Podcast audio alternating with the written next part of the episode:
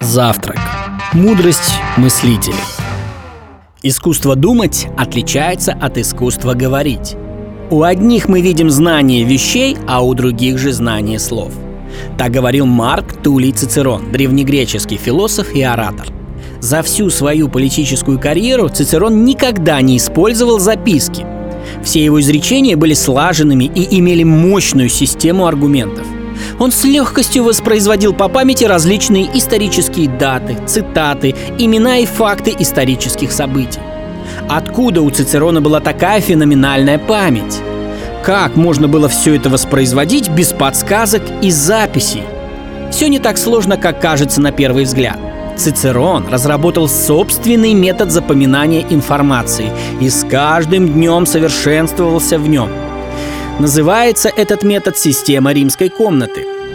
Вы в хорошо знакомой вам комнате расставляете предметы и под каждым из предметов фиксируете определенную информацию.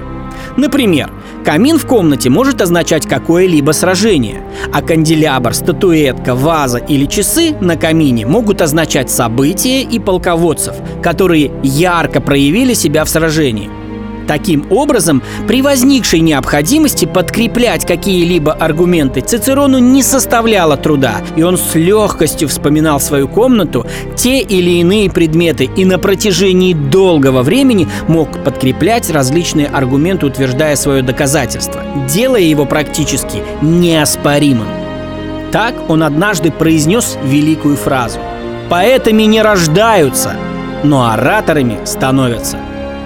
Если вы решили подготовиться к серьезным переговорам, то можете использовать метод римской комнаты. Метод философа и оратора, которым восхищаются уже более двух тысяч лет. Кстати, Цицерон – это не имя, это прозвище. Оно означает «горошина». Кто-то из предков Цицерона имел нос, напоминавший горошину – когда Цицерон достаточно быстро набирал популярность на политической арене, ему его окружение советовало сменить такое глупое прозвище.